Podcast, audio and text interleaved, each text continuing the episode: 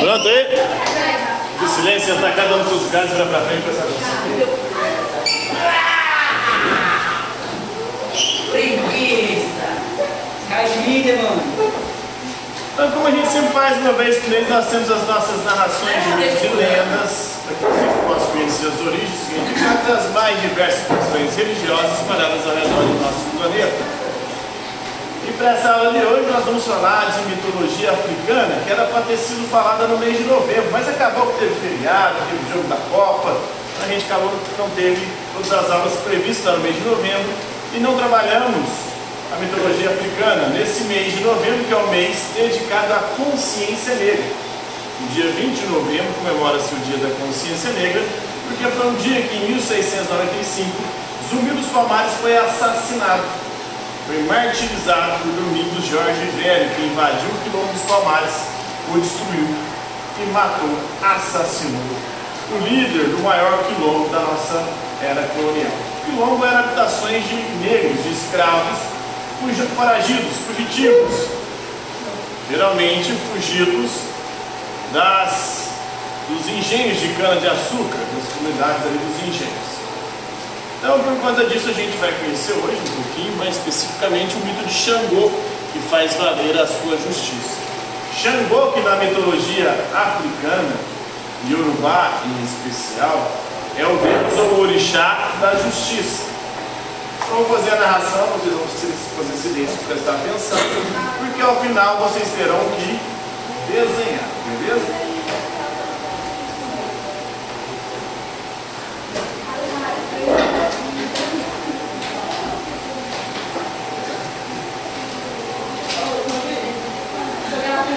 Xangô é um deus guerreiro. É também o orixá da guerra, que é exemplo de Ogum, sabe fazer valer a sua valentia. Em certa ocasião, porém, as coisas começaram muito mal para o seu lado, pois o inimigo, além de mais forte, havia se revelado de uma crueldade implacável. Senhor, nossos soldados capturados estão sendo massacrados, disseram-lhe um emissário. Xangô, Xangô, brilhando os dentes de raiva, amaldiçoou o inimigo. Sua ira, porém, parecia não ser mais o suficiente para pôr um fim às atrocidades inimigas. Lutemos sempre, lutemos até a morte para libertar nossos companheiros, bradou ele, tomando novamente nas mãos o seu machado duplo, também chamado de Oxé. O machado de Xangô chama-se Oxé, o machado duplo, dois lados. Né? Uma nova massa de soldados formou-se rapidamente ao redor do rio de Oió, Todos aqueles corpos suados e cobertos de ferimentos não pediam outra coisa senão luta e mais luta, a fim de impedir que as dores do corpo e a humilhação da alma lhes trouxessem o desânimo. E assim passou-se o resto do dia em sangrentos confrontos. Xangô e seus homens, apesar da inferioridade numérica, haviam conseguido recuperar a honra matando muitos inimigos. Então a trégua natural da noite pôs, um fim momentâneo aos combates. Era hora de contar os feridos e os mortos. Xangô, de cabeça erguida, passou em revista os seus homens, mais da metade estava agora fora de combate. Infelizmente, tivemos mais homens aprisionados, disse um dos seus generais. Xangô franziu, franziu o senho, bem sabia o que aquilo significaria aos pobres desgraçados. Meu, meu general, responda-me uma coisa, disse ele francamente irritado. O que acha o exército que são feitos mais prisioneiros que mortos? O general, constrangido, silenciou. São prisioneiros demais para o meu gosto, senhor general, insistiu o rei de Oió. Bem, eu diria que são as circunstâncias da luta, senhor. Eu diria, meu general, que a circunstância suprema de um guerreiro é morrer lutando. Ofendido nos seus brios marciais, o general tentou então salvar a dignidade dos seus homens. Perdão, meu rei, mas posso garantir que nenhum dos nossos rendeu-se duramente à luta. Pois então, se não são covardes, são fracos, descobriu Xangô. E o resultado de um exército formado por uns ou por outros é sempre o mesmo: derrota e humilhação. Neste instante, a conversa foi interrompida pela chegada de um soldado a carregar um enorme cesto. O que quer, idiota? disse Xangô acidamente. Perdão, grande rei, este cesto foi deixado nos limites do nosso acampamento pelo inimigo. Xangô, num ato instintivo, olhou para o rosto do general Seus olhos estavam fixos no pó do chão, como se adivinhasse de antemão o conteúdo do sangurá maldito. Os pés de vamos, ordenou Xangô, disposto a levar até o fim aquilo que, exemplo do general, já sabia ser a mais sórdida e atrevida de todas as afrontas.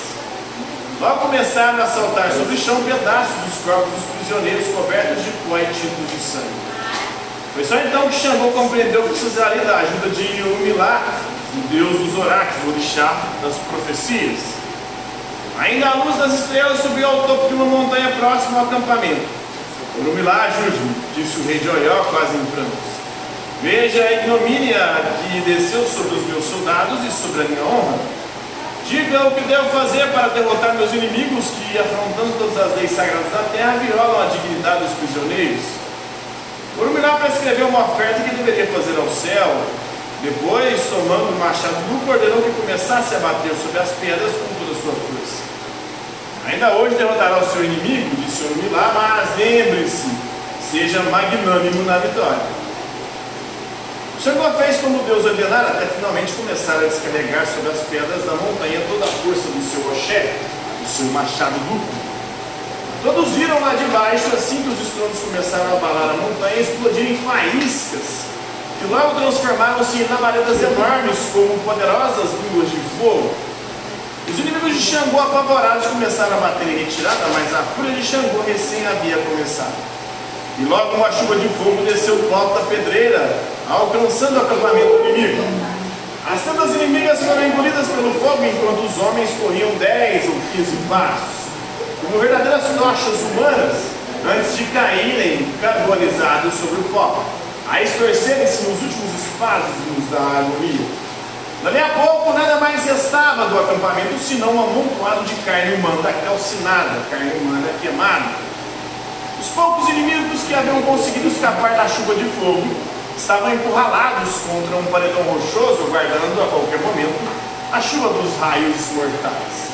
Xangô ergueu o machado duplo, preparando-se para desferir o último golpe quando, antes mesmo de lembrar da advertência do Deus, paralisou o braço no ar. Vamos, liquide com todos, bradou seu general lá embaixo, minúsculo como uma formiga. Não, já basta, disse Xangô, baixando o braço sem desferir um golpe fatal sobre as pedras.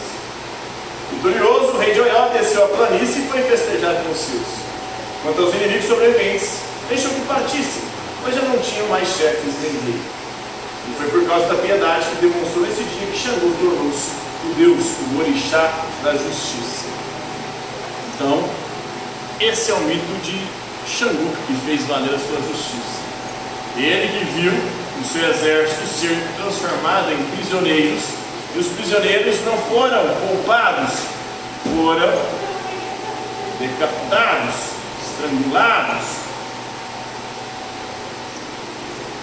tiveram seus membros desmembrados.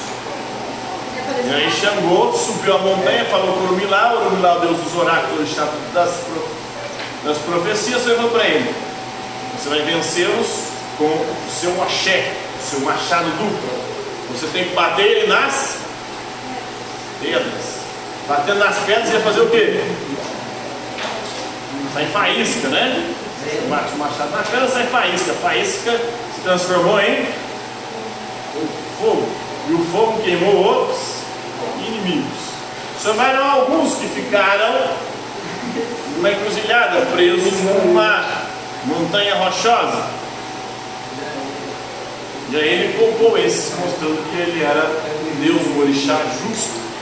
E justiça. Desenhando, terminando para trás para que eu possa dar o visto.